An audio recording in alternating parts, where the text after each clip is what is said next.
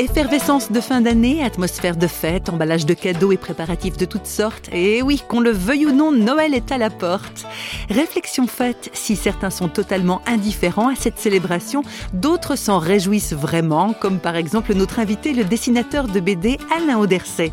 Ce qui est amusant, c'est que même s'il est porté par une solide foi dans le Christ dont on fête la naissance à cette période de l'année, le sympathique artiste helvétique n'a pourtant jamais réalisé une BD entièrement dédiée à Noël. Tout au plus un ou deux dessins qui décapent l'image commerciale de cette fête. Alain Anderset. Le Père Noël, euh, tel un voleur avec son sac. Puis on a volé le sens de Noël. Ça, j'avais fait ce dessin. Ou bien, euh, on parle tout le temps du petit Jésus à la crèche. Alors j'ai fait le Père Noël qui a foncé contre un pied géant. Il s'est écrasé avec euh, son traîneau, enfin tous ces animaux, tout ça un peu assommé. Puis j'ai marqué en, en 2000 ans, il a eu le temps de grandir. Enfin, j'ai pas fait grand chose sur Noël, mais ouais, des fois j'aime pas trop euh, on est à des thématiques qui sont bah, des fois un peu commerciales. Hein. Faut quand même dire les choses, quoi.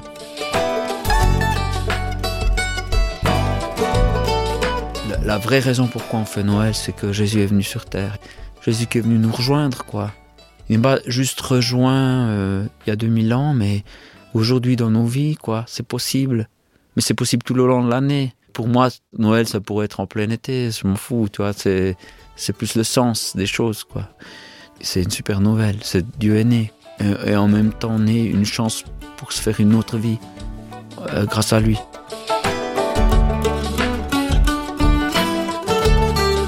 Marié et père de quatre enfants, Alain Auderset porte une attention particulière à sa famille et à ses proches. Il est d'autant plus sensible à ceux qui souffrent du manque de relations familiales.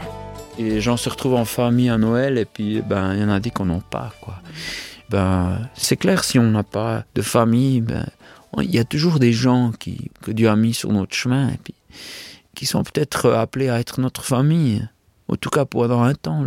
J'aime bien quand un jour Jésus il a dit mais c'est qui euh, ma mère, c'est qui mes frères?